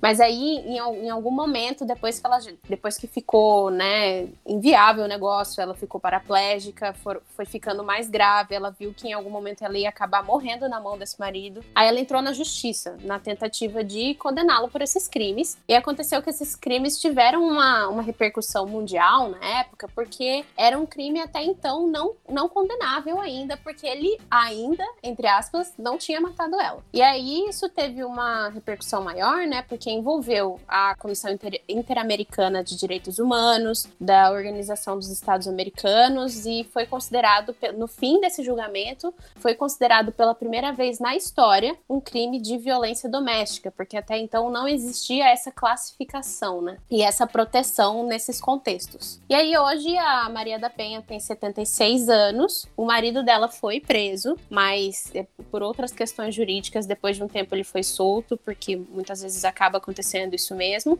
Mas hoje ela vive de projetos voltados para a proteção e o, e o combate da violência doméstica, né? Que engloba muitas, muitas medidas e existem muitas classificações, né? Existem as, as violências de, de relacionamentos, as violências domésticas, especificamente quando acontece dentro de casa, existe é, as violências de relações íntimas de afeto, enfim. E aí, é, juridicamente falando, né, particularmente, a maior relevância da Lei Maria da Penha é que, além de todas as garantias que a lei oferece, para mim o mais importante é que ela serve até hoje como como premissa, né, e como fundamento para a aprovação de novas leis que vieram depois que envolvem a proteção das mulheres, que é tão importante. Então, depois dela veio a, a lei da importunação sexual, a lei dos, dos crimes cibernéticos, porque hoje em dia é muito comum, né, esse conceito, esse, essa situação de vazamento de imagens é, íntimas das mulheres de forma não consentida, né? A lei do minuto seguinte, que trata das, das violências sexuais também, do amparo do SUS para essas mulheres que passam por violências sexuais, enfim todas essas leis que vieram depois têm como base, como fundamento, a Lei Maria da Penha, né? Principalmente na, no momento em que elas vão ser aprovadas, essas leis, eles utilizam isso como um argumento, principalmente levando em consideração o tanto que essa lei teve também de, de reconhecimento mundial, né? O que conta muito. E, enfim, tem sido cada vez mais necessário, né? Todo esse reconhecimento e toda essa evolução nas leis, porque é aquele assunto que eu estava falando lá no começo, quando eu falei do, do simbolismo do 8 de março. A gente evoluiu? Sim, mas quanto? Porque já tem quase 100 anos que a gente, por exemplo, foi permitida para votar. Isso é excelente, tudo bem, mas a gente também precisa das nossas demandas de agora, né? Tem dois dados para mim que são completamente bizarros do ano passado, que mexeram muito comigo e tem a ver com esse assunto, me deixaram pensando no quanto ainda falta para a gente poder utilizar essa data de fato como uma, uma comemoração. Por exemplo, é, ano passado, mais de 600 mulheres morreram só nos primeiros seis meses é, de, de, de feminicídio. E o outro é que a violência doméstica cresceu 60% aqui no, no Mato Grosso só durante a pandemia. 60% é muito, gente. Então, assim, novamente, nós avançamos, mas o que, que falta pra gente, né? Falta o avanço dessas leis, falta reconhecimento das nossas demandas, falta nós sermos levadas a sério, falta segurança e oportunidade, né, em todos esses contextos. Não, é bem isso. E, e, e assim, é, gerou jurisprudência também, né? Se você puder explicar aí pro, pro nobre ouvinte que não é de direito, meus colegas o que é jurisprudência, eu até sei, mas eu acho que eles não. Ah, sim, é porque é, quando, quando você tem quando, quando os tribunais é, fazem essas decisões jurídicas, essas interpretações da lei, das leis, você aquilo se torna uma, uma base unificada para futuros casos, né? Então, ah, se eu vou decidir aqui nesse caso específico X, quando situações parecidas acontecerem mais para frente, eu posso utilizar essa decisão como uma referência. Tipo, olha, tal qual aquele caso uma vez foi decidido que esse homem pode ser preso por violência doméstica, vamos repetir essa decisão aqui nesse outro caso. E quanto mais vezes essas, situa é, essas situações forem se repetindo, mais concretizadas ficam essas decisões, sabe? Elas vão tendo mais, mais relevância e vão tendo mais segurança jurídica, que a gente chama. Uhum. Bom, só queria comentar que recentemente né, o Supremo disse que é inconstitucional o cara querer se defender da violência doméstica falando que é legítima defesa da honra, né? Sim, não, não, pera, não, se defender da acusação de violência doméstica, não da violência doméstica, pelo amor de Deus. Ah, é, da acusação de violência doméstica. É, e também, mas especialmente falando de feminicídio, né? Essa questão da legítima defesa da honra. Porque, os, até onde eu sei, né? Os, os, os contextos em que a legítima defesa da honra mais eram utilizados era, era especialmente quando aconteciam feminicídios para justificar a morte daquela mulher em razão de. Que quando a gente fala de honra, a gente tá falando do quê? A honra do homem. E aí, é, esses, tipo, eles se sentiam afetados, a honra deles afetadas em situações de casos extraconjugais, a famosa traição. E aí, é, então geralmente. A honra do homem varia mais do que a vida da mulher. Olha que absurdo. É, não, é muito louco que isso ainda era utilizado como um argumento, né? E aí agora, em pleno 2021, muito mais atrasado do que deveria, pelo menos o STF proibiu, por unanimidade, o uso desse argumento. Mas era muito frequente e é, essa, essa alegação, né? Ah, olha, ele né, teve um uma, uma situação de traição por parte da mulher, por parte da esposa, e nós tínhamos uma família muito bem estruturada, houve uma traição, e aí ele matou ela? Sim, ele matou ela, mas foi uma legítima defesa da honra. Esse era o argumento. E agora, aparentemente, esse, esse argumento caiu, mas a maior pena, assim, que envolve isso é que, tudo bem, o STF proibiu o, é,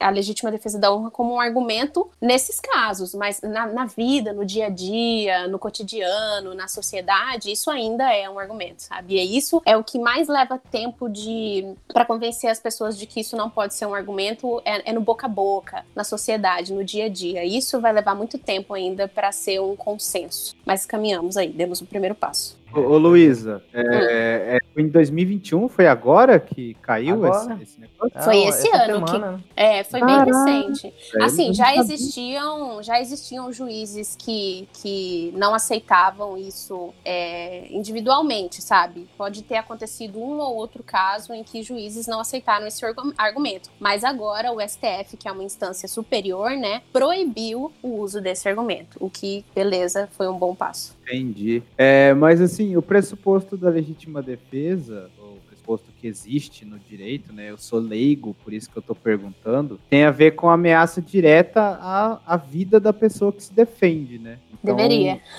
É, então o que, que é legítima defesa da honra, né? Se parar para pensar, qual que é a ameaça nesse sentido? É, ah. eu acho que, que, que, tem muito aquela questão também da imagem, porque a gente, é, a gente tem, né, os danos, os danos morais. Por exemplo, existe no direito os danos morais, né? Então, quando acontece injúria e difamação, você pode processar alguém por injúria e difamação. E aí andava muito relacionado com isso, né? Tipo, ah, você atingiu a minha honra, você me, você me, me prejudicou perante a sociedade, como se tivesse acontecido alguma forma de difamação com essa pessoa. E assim, nem sempre funcionava esse argumento, mas é problemático por si só o fato de que eles gostariam de utilizar isso como um argumento, né? E às vezes dava certo, às vezes eles, eles utilizavam isso para dizer que você prejudicou a vida daquele cara, porque agora ele vai ser visto perante a sociedade dessa forma, como alguém que foi traído pela sua esposa dentro da sua estrutura familiar que era perfeita. E, enfim, sabe, tem, tem toda uma, uma romantização, né, do que é, do que são as relações, do que é a estrutura familiar, para você chegar ao ponto de dizer que você matou a sua mulher porque ela rompeu com essa estrutura que teoricamente era tão bem feita. Nossa, é. E, e assim, essa, essa legítima defesa da honra, ela não. Ela não é, não pode ser usada para matar uma pessoa em geral. Assim. Tanto é que eu acho que de casos de homem para homem isso não acontece, legítima defesa ontem. Acontece, claro, mas muito menos, né? Muito menos. E, e assim, eu imagino que, não tenho certeza, é a Luísa que pode me dizer, que essa legítima defesa da honra, assim, ela podia ser usada, mas era pouco usada, né? Não era um negócio tão, tão aceito, assim, pelos juízes. É, eu acho que a maior problemática era o fato de que ela ainda estava sendo. É, ainda era permitido que eles utilizassem isso como um argumento, sabe? O, o mais importante de, desse passo que a STF deu de proibir esse argumento é de evitar que as pessoas achem que isso pode ser utilizado. E aí, como eu disse, o que ainda vai levar tempo é que isso deixe de ser utilizado no boca a boca, no dia a dia. De você ver no jornal uma mulher morta e alguém soltar aquele comentário na mesa do almoço falando: ah, poxa, mas ela também né, traiu o namorado dela dela e tá pedindo o quê também? Então, assim, para mim, o mais importante é que esses, essas decisões comecem a, a vir também e, e se difundir também para o cidadão comum, para a sociedade, para o cotidiano, porque é aí que a gente vai conseguir caminhar mais nesse assunto. Um comentário rapidão, é importante Diga. nós, assim, é que só nós os homens, né, cisgêneros, assim, é, não deixar as pessoas falarem esse tipo de coisa que a, que a Luísa acabou de falar, né, tá assistindo algum noticiário na TV, falar, ah, mulher foi estuprada, não sei o que lá, daí, daí alguém falar, ah, mas também só postava foto com saia curta, não sei o que lá, a gente não pode deixar isso acontecer, a gente tem que se impor, bater de frente, falar, não, mas isso não justifica a, a pessoa ter seu corpo violado só por causa da roupa que ela se veste, tem que ter Sim. liberdade, a gente, a gente tem que, porque não basta a gente ficar em silêncio, assim, a gente precisa ter um posicionamento ativo. Sim, tem muito essa discussão do, da intervenção do homem com os amigos, os brothers. Você chamaria é. a atenção do seu amigo na frente dos outros? Eu, eu nem sei dizer como é esse contexto, né? De, de você ser um cara e você tá ali com seu outro amigo, com seu outro amigo que também é um cara, e ele faz um, um comentário muito escroto, e aí você não sabe se você corrige ou não. Eu entendo que exista talvez um, um momento de refletir se você chama a atenção do seu amigo ou não, mas isso faz muita diferença pra gente. Isso faz muita diferença para mim, Luísa, que sou mulher, para as minhas amigas e para todas as outras que estão passando por aquela situação, sabe? Por exemplo, esse, esse ano não. Ano passado teve um caso muito emblemático aí, que vocês possivelmente ouviram também, que foi o caso da Mariana Ferrer. Mariana Ferrer ou Mariana Ferrer. E o, qual, qual foi a história dela? Ela foi uma menina que foi violentada, é, um cara de, de maneira não consentida tirou a virgindade dela numa, numa boate lá no sul. E aí o que aconteceu? Como o caso repercutiu muito e, e virou assim um caso nacional, esse foi um específico caso em que muitas pessoas fizeram esses comentários. Ah, ninguém tem certeza se essa menina era virgem mesmo. Ah, mas o que ela estava fazendo lá bebendo naquele lugar de festa? Ah, mas tem vídeos falando que ela subiu pro quarto com o cara. Então, assim, é, toda vez que alguém tenta dar uma justificativa para algo que é errado por si só, a gente, a gente perpetua esses argumentos. Eu vou, eu vou falar por mim, assim, mas é. Eu, eu tenho um grupo de amigos, assim, que eles. Assim, eu sou o chato do grupo. Assim, eu fico o tempo inteiro chamando atenção. Ou não fala essas coisas, ou não, pelo amor de Deus, não é assim e tal. E é muito difícil. Luiz, que falou que não sabe como é que é, eu vou te dizer. É muito difícil, porque Imagina. é uma batalha diária, assim. São pessoas que você gosta, sabe? São seus amigos, só que você sabe que, assim, tá falando umas coisas que é um absurdo, assim, às vezes, sabe? E, e, você fica. Eu sou chato, né? Eu não tenho medo de, de ficar, de ficar enfrentando e falando, não. Mas eu imagino que para muita gente deve até cansar, assim, que a galera para, assim. Sim, o que eu é. posso dizer, o que eu no meu lugar posso dizer é como isso aos poucos nos ajuda, né, nós mulheres, porque enquanto entre vocês isso for sempre uma chamada de atenção, isso for uma repreensão, pra gente vai ser ouvir uma vez menos esse tipo de comentário. Eu, eu tenho a pergunta lá que eu, que eu não fiz ainda, perguntando é, sobre a Luísa tinha falado, né, da legítima defesa da honra, né, que caiu e tal, do STF, mas aí eu tenho uma outra pergunta pergunta: como que você, é, como profissional, entende é, a questão do argumento que, que surge, né, quando acontecem é, feminicídios que envolvem, por exemplo, vou dar um exemplo grotesco para chegar no argumento. É, o cara é, descobriu que a mulher dele estava traindo ele, ele foi lá e matou a mulher. E aí, é, um dos argumentos para a defesa seria agir de forte emoção, ou agir com forte emoção lá, que é o tal do crime passional. Eu sou leigo, eu não entendo isso. Mas o crime passional, é, essa coisa de agir sobre forte, sobre forte emoção, pode ser usado é, para defesa desse sujeito ou ele é usado pra, como um agravante para o crime? Atenuante caso. Não, é, é não, não é, a minha pergunta é justamente se é usado na, na, na argumentação é, por parte da acusação ou por parte da defesa, entendeu? Se é usado como um agravante para o crime ou como um atenuante, ou se é possível usar das duas formas. Essa coisa do agir sob forte emoção.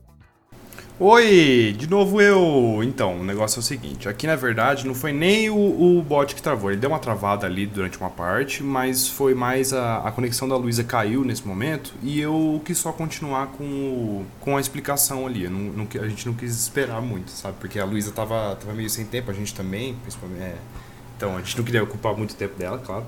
Então, o que aconteceu aqui é que eu acabei explicando sobre os crimes passionais e depois a gente, eu pesquisei melhor e a Luísa me explicou certinho. Então, é realmente isso. Os crimes passionais são sobre só em casos para atenuar, tá? E logo depois a Luísa já volta e já vai fazer mais um comentário sobre isso. Bom, vocês vão ver. Ah, claro. É, e o que eu começo mencionando aqui é um livro chamado Paixão no Banco dos Réus, que eu li quando eu fiz direito, tá? Era sobre crimes passionais, assim. E ele, pelo que eu vi, era muito mais usado. Eu não cheguei a ver nenhuma, nenhuma menção, pelo menos no livro, de como acusação, mas só como defesa. Porque a defesa é que, teoricamente, a pessoa, ao ver algo. E que, assim, tipo, crime passional pode ser, por exemplo, um cara matou seu filho na sua frente, você vai lá e mata ele. Isso é um crime passional. Não é, não é só, só carnal, né? Não é só paixão. Paixão, né? É crime de amor. Então, por exemplo, é, o cara perdeu a cabeça ali naquele momento porque aconteceu uma coisa muito absurda na frente dele que ele ficou, tipo, ele saiu de si. Então, pelo que eu me lembro, ele podia ser usado só pela defesa você me lembrou de um contexto em que isso também às vezes é utilizado, que é aquele polêmico caso do policial que mata um civil, entendeu? E que isso seria utilizado como um argumento para um policial matar um, um, um, contexto de assalto, por exemplo, de, de enquadrar isso como um crime passional, porque era uma situação de forte emoção, que era inclusive uma das previsões do pacote anticrime do Moro, em que isso seria uma. Isso seria um argumento para esses casos, assim, sabe? De, principalmente naquela época que estava tendo um, um número muito muito alto de mortos na favela e tudo mais, isso, isso entrou como um argumento para especificamente para situações de policiais que matassem civis, sabe? Então, é, eu tenho uma discussão a mais para levantar sobre esse tema da, da Maria da Penha em si, que é como é difícil para uma mulher sair de um relacionamento desses, né? Porque aquilo que você comentou, né, do, do, da, da, do medo, né, da, do cara voltar e te matar, mas nem só isso, também tem toda aquela questão social do, do da mulher é, não conseguir arranjar emprego depois, é, ainda mais dependendo da idade, ou ainda mais paraplégico, dependendo da idade, uhum. ou a pressão psicológica que o cara faz em cima da mulher, ou, todo, ou tipo, faz a mulher pensar que ela não vale nada e que ninguém vai querer ficar com ela. Eu não sei se você te passou por alguma coisa parecida com isso, é, torço para que não, Luísa, mas eu imagino que seja bem difícil sair de um tipo de relacionamento desse. É, isso é, isso é, um, isso é um ponto muito interessante você trazer, até porque você falou da, da Maria da Penha e até como classificação dentro da Maria, Maria da Penha, lá, é, isso avançou de forma benéfica, foram as novas classificações de violência. Eu acho isso muito importante porque isso é raramente identificado pelas mulheres. Por exemplo, não existe só a violência física, que é a mais genérica. Existe a violência física, a violência sexual, violência patrimonial, que existe muito, que é quando o homem detém os bens da mulher, ou quando ele cuida do dinheiro da mulher, sabe, sem, sem dar autonomia para ela. E a mais importante de todas, particularmente, assim, uma é, visão é, minha, é. que é mais difícil de identificar, é a violência psicológica. Porque é porque eu tenho a impressão que é justamente a violência psicológica que coloca essas mulheres num lugar que permite elas sofrerem, sofrerem todas as outras violências, tanto a física quanto a sexual, quanto a patrimonial. Porque é uma questão é, mental, da cabeça da mulher, de, de não conseguir identificar a situação em que ela se encontra, sabe? Por isso que é muito falho o argumento de que, poxa, se não tava gostando, ela saía dali. Se não tava gostando, ela, ela abandonava aquela situação, ela tomava alguma atitude. Não é simples dessa forma, isso, é isso é um argumento muito raso, né? Porque não é simples dessa forma quando você está sofrendo a violência psicológica. Quando você é colocada num contexto em que você não consegue identificar essas outras violências. Muitas vezes, falando de situações talvez não tão graves, mas falando das coisas que a gente vive no dia a dia com as nossas amigas mulheres, é você ter que chacoalhar a sua amiga e falar bem assim: acorde, você está num relacionamento abusivo e você não consegue ver. É muito curioso ver uma pessoa cega dentro de um relacionamento e muitas vezes nivelando esses relacionamentos por baixo. Quantas vezes eu ouvi das minhas amigas assim: não, meu, meu relacionamento relacionamento excelente, ele nunca levantou um dedo para mim. A gente não tem que esperar chegar nesse ponto. É igual o negócio da medida protetiva. Você tem que esperar ser agredida pelo seu marido para pedir uma medida protetiva? Não, cara. Você, no primeiro sinal de ameaça, são deferidas medidas protetivas, frequentemente, entendeu? Até no escritório, recentemente, eu fiz pedido de uma medida protetiva numa ação de divórcio para um cara que não tinha agredido a mulher dele, mas não importa. No primeiro sinal de ameaça, você tem que pedir uma medida protetiva. E da mesma forma, dentro de um relacionamento, você não tem que usar como critério nivelado por baixo que o seu, seu namorado nunca bateu em você. Não é esse o ponto. Se está acontecendo acontecendo violência psicológica, você já está dentro de um relacionamento abusivo. Só que é muito difícil de identificar. Então é interessante você trazer isso, esse aspecto psicológico, porque é para mim eu tenho a impressão que é justamente o aspecto psicológico que te coloca num lugar que não te permite identificar as outras violências que vão acontecendo com as mulheres. Aí, aí que aula, hein, meus é, amigos? Entendeu? diferente, né, cara? É, é não é? Tava pensando aqui, caraca, tem que chamar a Luísa mais vezes pro programa, cara. Que é... Não é, mano. O bom é que o contatinho do Discord fica aqui, ó. É só chamar, é. filho. Show, e chamei mesmo. Eu amo. Como vocês viram, às vezes eu empolgo, eu faço uma fala meio longa. Isso aí, fala muito bem. É, eu vou falar agora da vovó? Ou... Da vovó, eu tô adorando. Então tá. É, falar um pouco, lógico, né? São várias figuras, assim, né, na história que dava pra gente falar e apresentar problemas, né? Que geram discussões, e aí, enfim, é, são discussões proveitosas. Assim, eu pensei em muitas pessoas, pensei até em grupo de pessoas, é, pensei. Mas aí eu cheguei nessa, nessa senhora, né? Que é a Dorothy Steng, né? A Dorothy, é, a história de vida dela é uma história interessante porque ela é, ela é naturalmente natural dos Estados Unidos e ela foi naturalizada no Brasil, né? E ela era é, vinculada aqui no Brasil, como ela conseguiu a cidadania brasileira, ela era vinculada à Comissão Pastoral da Terra, né, da, da Igreja Católica, né, que é um braço da Igreja Católica que atua com trabalhadores rurais, né, e ela fazia um trabalho é, muito interessante na região norte do país, na região amazônica, é, no Pará, e era um, um, trabalho que visava, né, um trabalho social que visava os trabalhadores da terra, as pequenas comunidades, é, que combatia, né, obviamente, é, a concentração fundiária e todos os problemas que isso causa, né, a violência é, no setor rural, né, e a grilagem de terras, etc. Mas é, ela ela ameaçava muito os poderosos, principalmente os fazendeiros, porque ela defendia é, uma reforma é, agrária que fosse justa para as pessoas, né? Ela defendia, obviamente, os direitos das pessoas é, menos favorecidas, né? As pessoas, obviamente, que não tinham terra. Então, assim, ela fazia um trabalho muito, um trabalho social muito interessante nesse sentido. E lógico que ela, ela representava ameaça, né, para os poderosos. Isso acabou levando que, levando com que ela fosse assassinada, né? Ela foi aos 73 anos, que logicamente, se ela fosse assassinada em qualquer idade seria seria triste, mas eu acho que é emblemático o fato dela ter sido assassinada com 73 anos, idosa já, porque ela mesmo idosa representava perigo, é, perigo político nesse sentido para os fazendeiros em questão. Então, assim, é, no ano de 2005, se eu não me engano, Isso, ela foi. Oi? Isso mesmo, 2005.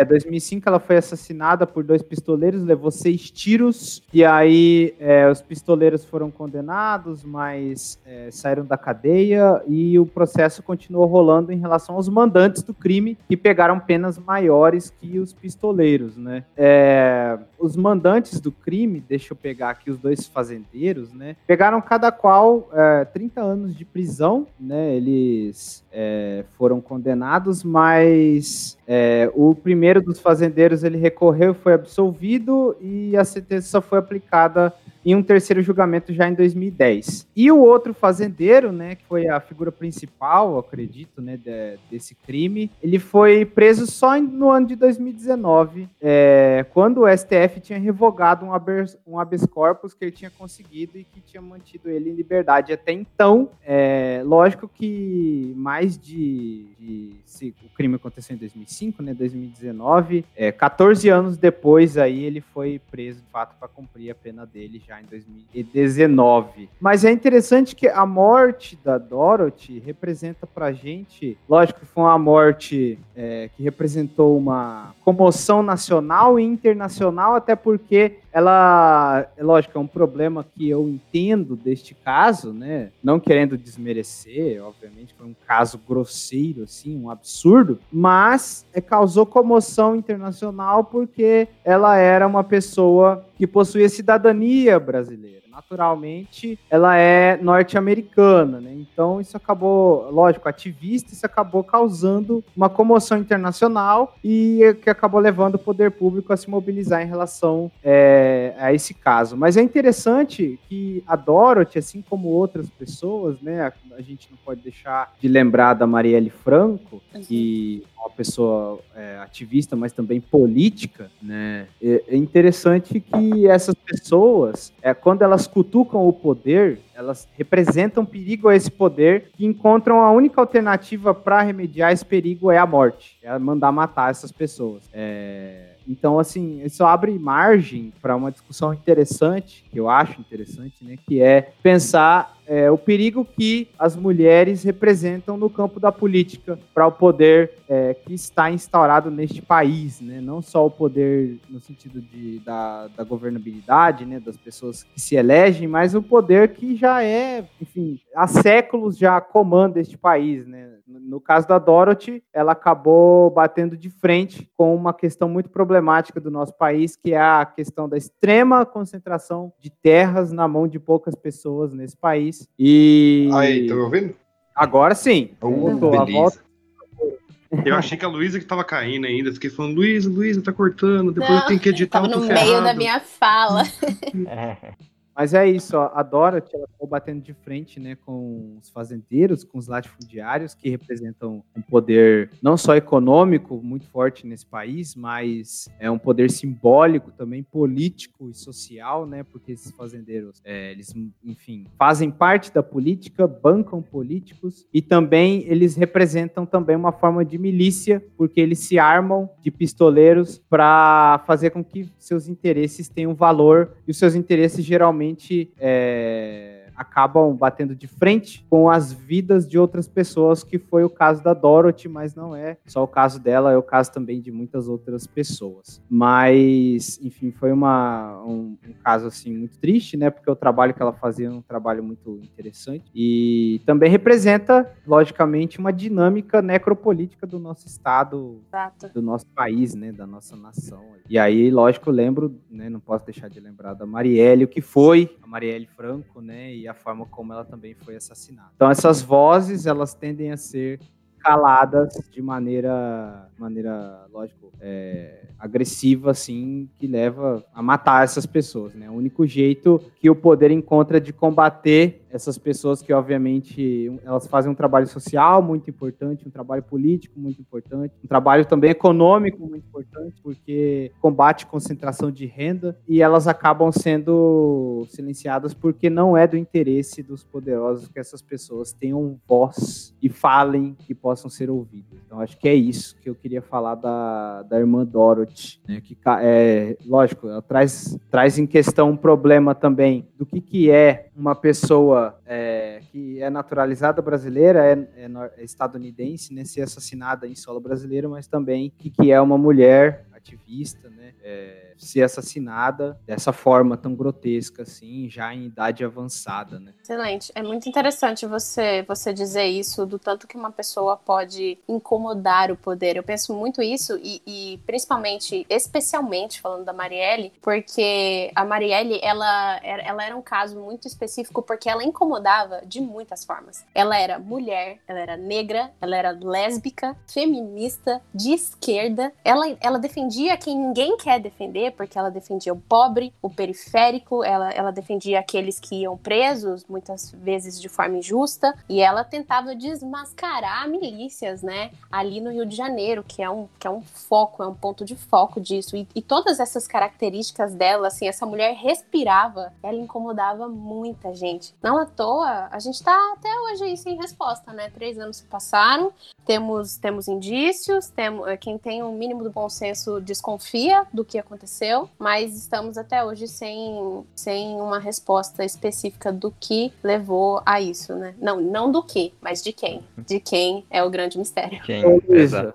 Uma, uma pergunta. Você, é, você pensa que, assim, esse caso ele está sem resposta até agora, porque não é do interesse das pessoas é, poderosas movimentar respostas em relação a esse caso, porque eu acho que as respostas sobre esse caso vão trazer à tona é, as caras caras de muita gente, no caso da política do Rio de Janeiro ali, muita gente influente, né? Muita gente Uhum. muito política tem envolvimento com milícia, por exemplo, né? Uhum. Então, assim, eu não sei como você vê isso, mas eu, eu tendo a ver dessa forma, né? Que esse caso, ele existe uma força por parte dessa elite política, né? Dessas pessoas que têm envolvimento com esses criminosos, de manter esse caso debaixo dos panos, é, para que a- as, as caras dessas pessoas, né? Não venham à tona, né, desses criminosos, das pessoas envolvidas nesse e em outros crimes também, né? Que tem a ver com, a- com as milícias no estado do Rio de Janeiro, na cidade, mas no estado como um todo, né? E que, obviamente, tem a ver com o poder público, né? Milícia é um poder público e a gente sabe muito bem, né? Como você disse, quem tem bom senso sabe, é que as milícias chegaram até o Palácio do Planalto agora, de maneira Uhum. indireta. Foda. Exato. É... Não, então, é, é exato, exato, é exatamente isso que eu acho. Você descreveu perfeitamente. É, eu sinto às vezes assim, não sinto, né? Mas eu tenho a impressão que, que, não, que não era. A, a Marielle chegou num ponto que não era só tudo que ela era e não era mais só o tanto que ela incomodava. Às vezes eu tenho a sensação que ela descobriu algo, sabe? Ela, ela soube de alguma coisa que eles queriam muito que ela não soubesse. Ela deve ter chegado num ponto muito próximo de desmascarar alguém muito poderoso e aconteceu o que aconteceu, sabe? Mas nitidamente é isso. É, é muitas pessoas, não é pouca gente não, viu? É muitas pessoas se mobilizando para que isso não seja é, relatado da forma que deveria ser, para que isso não seja é, que, que não seja descoberto quem motivou tudo isso, porque, por exemplo, algumas provas a gente já tem, sabe? Um, um detalhe muito específico: a, a bala que matou a Marielle, a bala que, né, que atingiu ela e o Anderson, e o motorista Anderson, ela era uma bala que vinha de um lote de, é, da, da, polícia, da polícia do Rio de Janeiro, que depois. Ai, quero, queria lembrar a história. Mas é, a bala, veio, a bala que, que matou a Marielle o Anderson vinha de um lote que estava relacionado com alguns políticos do Rio de Janeiro. Mas aí a alegação deles foi que esse lote foi desviado, que esse lote foi roubado, e aí que um, uma terceira pessoa, que ninguém sabe quem é, entre aspas, que, que proferiu esses tiros, sabe? E aí, inclusive, isso tem tudo a ver, que eu, eu quero fazer um vídeo sobre isso, sobre essas novas leis armamentistas que foram decretadas recentemente, acho que foi em fevereiro, do governo Bolsonaro, né? Que agora facilitam a não identificação de lotes de armas. Por quê? Porque vão acontecer outros casos como esse? Vão acontecer outras situações em que a gente não vai poder saber de onde vieram essas balas? Porque esses novos decretos do Bolsonaro estão fazendo exatamente isso. Eles estão dificultando o rastreamento de armas e munições. Com qual intuito, entendeu? É, é isso que a gente tem que olhar quando saem essas novas leis, quando saem esses novos decretos. Porque é do interesse desses caras que uma arma e uma bala não sejam rastreadas. E aí não tem como não pensar num caso em que até hoje está sem resolução, porque a gente não tem uma resposta específica do rastreamento dessa bala, sabe? Então eles estão até hoje andando de uma forma que facilite novas, no, novas atitudes deles mesmos, colocando dessa forma. Isso aí. Sim, e também a coisa muito cruel de se fazer é tentar manchar depois a imagem dessa pessoa, né? Logo depois que ela foi assassinada, Uhum. já tinha gente falando, mandando mensagem, uma foto é, de outra pessoa, pessoa qualquer, falando que ela tinha relação com, com o tráfico lá nas favelas, né? Tentando apagar a memória do que ela era, apagar a história dela. Isso é uma crueldade sem igual, além de matar e ainda tentar apagar a pessoa da memória, né? É suja a história que ela construiu ao longo da vida dela. Né? É, eu, eu só queria comentar, ia comentar até antes de eu cair, que eu gosto muito de, de que eu conheci o, o termo necropolítica e eu ouvi ele no, tanto em história quanto em direito, né? Então eu, eu acho que é legal que, que dá pra ver que nossas áreas conversam bastante. Sim. Uhum. Mas assim, cara, quanto, quanto a Marielle, tem, tem eu acho que não vai dar em nada isso aí, porque, como vocês me disseram, não tem muito interesse, né? Acho que não vai dar nada porque esses caras são muito lisos, muito liso, muito grande, e porque eles são covardes também, né, cara? Eles nunca, eles não assumem culpa por nada do que eles fazem. Você acha que eles vão assumir disso? Nunca, né, cara? Você vê aí, foi só o, foi só o nosso companheiro sair da cadeia que tudo mudou, né? É, não é, ele falou que nunca, nunca falou mal da vacina, cara, mentira, farrapada. E parece que tá pensando em trazer uma médica agora pra, pra trocar o Pazuelo. Fala sério. Mas então, é isso, né? Eu acho que dá pra ir encerrando assim? Ou tem mais algum assunto É, interessante? Falamos bastante. Falamos bastante, acho que dá pra encerrar já. É, não, eu só. Só queria comentar que foi que eu achei muito legal a gente ter a Luísa aqui hoje. Cara, que, que deu uma visão um pouco diferente pra gente, não só do, do pela área diferente, mas pelo feminino, né? E a Luísa é uma comunicadora nata, né? Dá pra ver. Manda muito bem. Então, Gentileza cara, sua. Ficou, ficou muito legal, Luísa. Você tá convidada para voltar a participar quando você quiser, falar do que você quiser, viu? A gente tá aqui. Ah, eu agradeço, gente. Eu agradeço muitíssimo o convite, de verdade. É, eu já imaginava que ia ser divertido, mas foi muito mais. Assim, eu gostei muito de como vocês me apresentaram pessoas que eu não conhecia e das poucas que eu conhecia, vocês me trouxeram novas concepções. Assim, é, eu sempre busco consumir histórias e conteúdos de mulheres e isso, essa conversa que a gente teve, colaborou bastante para isso. Eu sinto até que eu fiz bastante disso ao longo da vida porque eu tive o privilégio. Até comentar isso aqui. Eu tive o privilégio do fato de que dentro de casa eu tive exemplos bem fora do padrão por causa da minha mãe, sabe? É, a minha mãe me ensina muito sobre isso. Eu tenho até uma história engraçada da época da escola, numa, numa aula de sociologia. O professor estava falando de patriarcado e ele quis dar um exemplo prático ali. Ele me pegou de, de referência e falou assim: por exemplo, Luísa, quem que mais dirige lá na sua casa? Quem que decide a maioria das coisas? E eu, criança com a maior naturalidade do mundo, respondi: é a minha mãe, professor.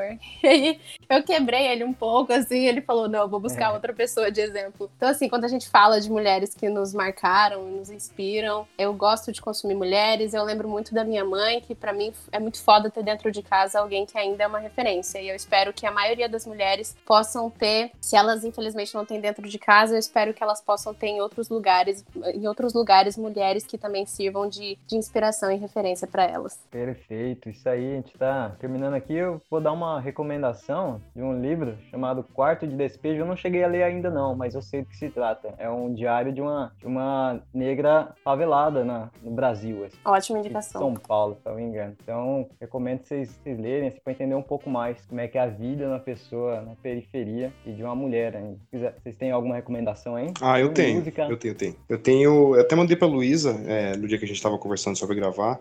É, é um livro que a gente leu na faculdade, aquele. Então, é, é o África, Brasileiros e Portugueses, século XVI a XIX, que é, é organizado pelo Roberto Guedes, que é um conjunto de vários artigos, vários não, são alguns, né, acho que uns 12 artigos bem legais assim sobre a história de brasileiros e brasileiras na África, né? E tem umas histórias, tem um, tô até abrindo aqui para ler o nome do artigo certinho, peraí. Aqui, ó, é, o feminino ao leste do Atlântico, verdadeiras é, vendedeiras, regateiras, peixeiras e quitandeiras, mulheres e trabalho das ruas de Lisboa e Luanda. Então, cara, é, é um para quem gosta desse, que é, é, aquela visão que a gente estava falando, uma visão da, da camada mais de baixo, né? A gente estava falando no episódio passado dos análises e, e ao mesmo tempo da, das mulheres, né, que trabalhavam lá no na, na, na África, né? Então, e tem, tem, até um relato, eu não sei se está nesse artigo, de uma mulher que era vendedora de escravas lá, né? Então, elas ocupavam diversas áreas também, era bem legal isso. Tem alguma recomendação aí, Luísa e Bruno? Eu, eu gostei que ele, ele recomendou quarto de despejo. Deixa eu pensar, acho que de cabeça agora não. Nada. Bom, qualquer livro da Mari Del Priori, né? Que é uma historiadora que isso. trata da história das mulheres. Bruno, tem alguma recomendação? Não, mano, sobre isso específico não. Assim, se for para recomendar assim uma mulher foda, Pode ser um livro, pode eu... ser uma obra, pode ser, é isso aí. É, uma mulher foda que eu li, falei, caralho, muito foda mesmo. Falar de, de três aqui. É... Duas eu li como objeto de estudo, né, e uma como referência. É, as que eu li como objeto de estudo foi Rosa Luxemburgo e Emma Goldman. Uma é comunista, outra é anarquista. E a que eu tenho como referência agora, que é uma das estruturas é, da minha pesquisa, é a Hannah Arendt, com Origens do Totalitarismo, que é um livro Tudo. que eu é, Hannah. Gosto bastante. É. Mas é isso. referência é isso aí. Perfeito.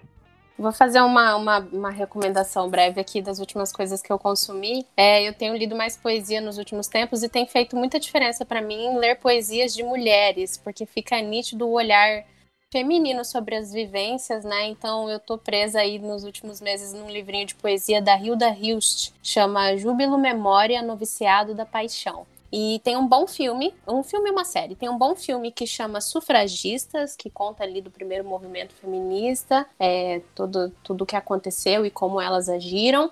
E tem uma, um seriado brasileiro que, que é muito bonito visualmente, para quem gosta de música também é excelente, fala muito de bossa nova e mostra mulheres se impondo assim na década de 60, num contexto que era tudo muito complicado. Chama Coisa Mais Linda, é um, assim, visualmente é lindo a, seriado e eu gosto muito desses momentos em que eu vejo essas mulheres ali naquele contexto dos anos 60 se impondo e, e, e e falando sem medo para os homens ali do seriado.